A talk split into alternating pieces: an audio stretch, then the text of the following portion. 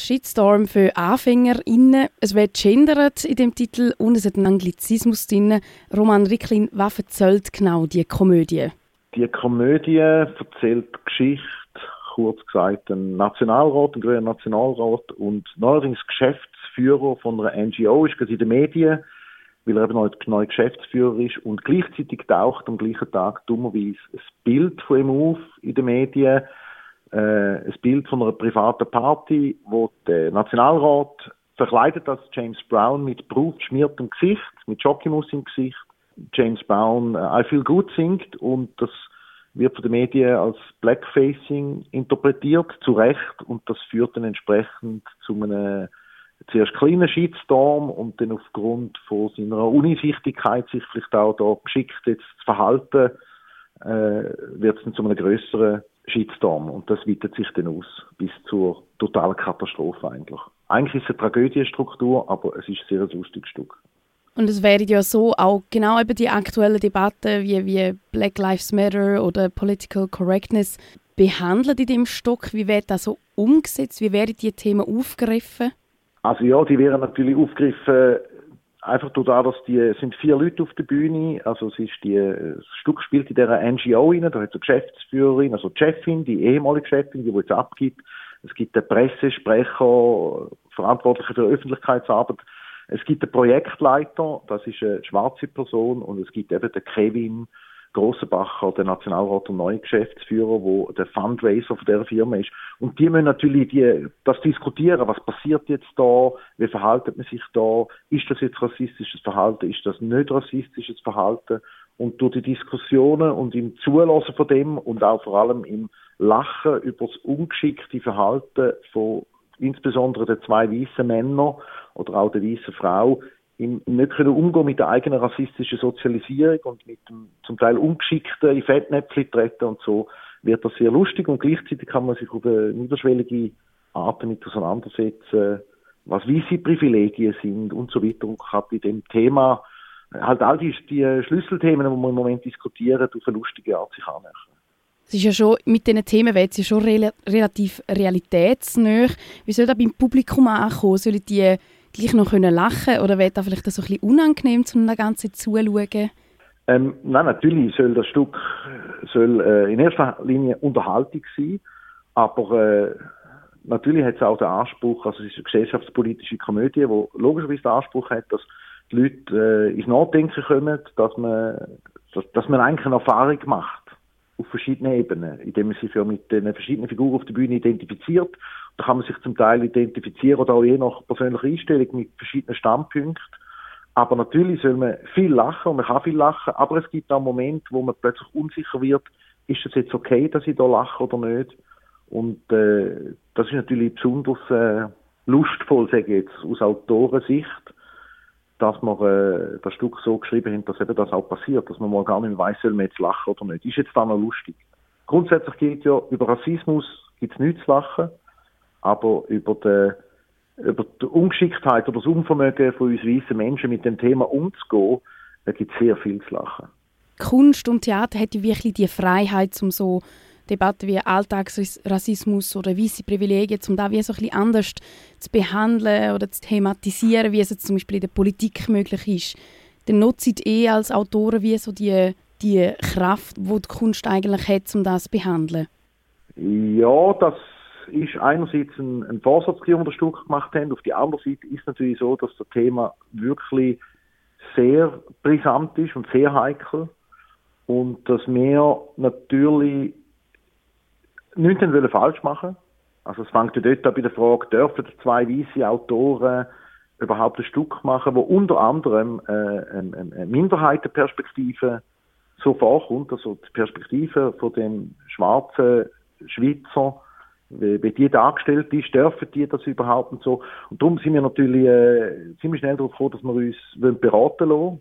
Von einer, wir haben uns von einer POC-Frau beraten lassen, wo, wo anti Rassismus-Coachings macht und wo uns äh, rassismuskritisch beraten hat.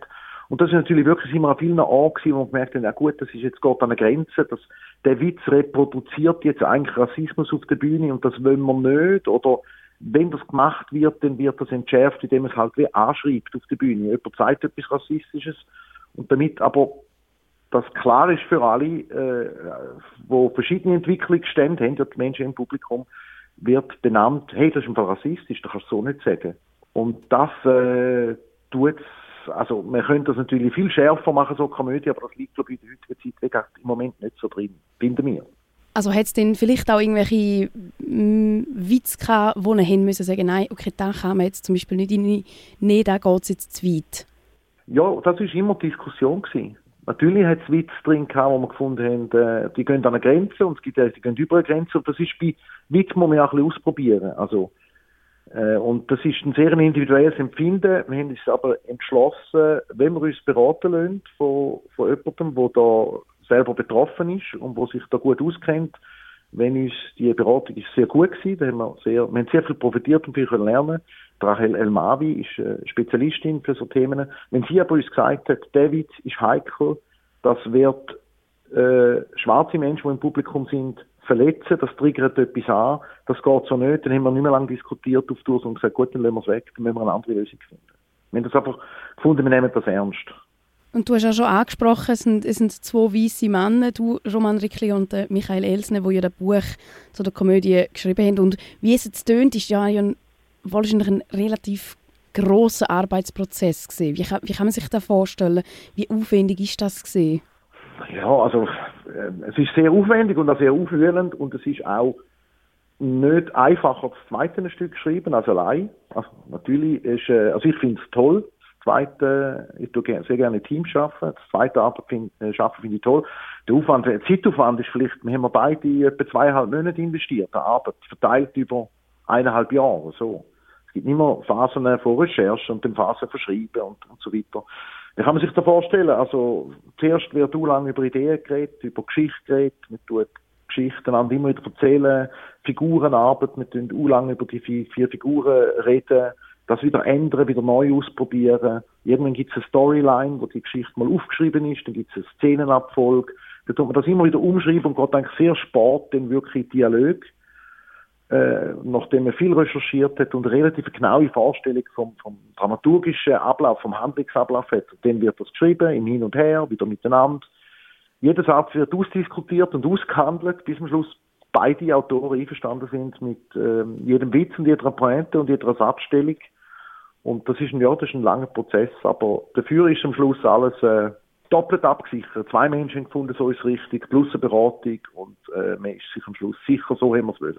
Und du hast ja gesehen, das zweite ist da vielleicht auch noch mal ein bisschen schwieriger. sind da vielleicht da auch dann auch mal in Quere gekommen oder haben da vielleicht irgendwie so aufgeteilt, dass man gesagt hat, der Michael ist Spezialist für da, der Roman ist Spezialist für da oder wie, wie, da, wie sind da an da Anni? Nein, wir sind theoret theoretisch bin ich eher der Spezialist für äh, Storytelling, Dramaturgie und äh, Michael ist äh, einerseits Politikwissenschaftler, hat, hat also da noch einen wissenschaftlichen Background und ist natürlich eher der Meister der Punchlines als als äh, Comedian, wo ich ja ja, ich sollte schon immer mehr aufs Geschichte erzählen als auf den Witz, obwohl natürlich auch meine Arbeiten immer sehr witzig sind.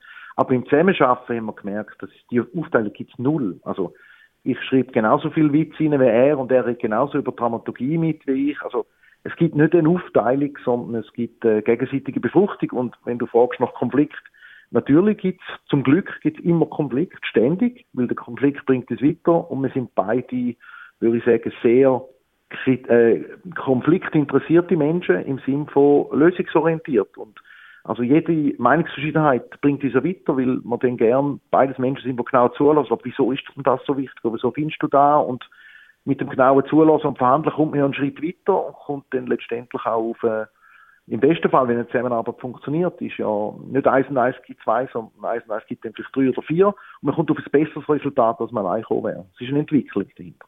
Und das, das schätzen wir beide sehr aneinander. Und der Stock Shitstorm für AnfängerInnen, das wird jetzt seit dem 2. März im Casinotheater gezeigt und es läuft noch bis zum 26. Man kann also sagen, wir sind jetzt gerade so ein bisschen in der Mitte der Aufführungen.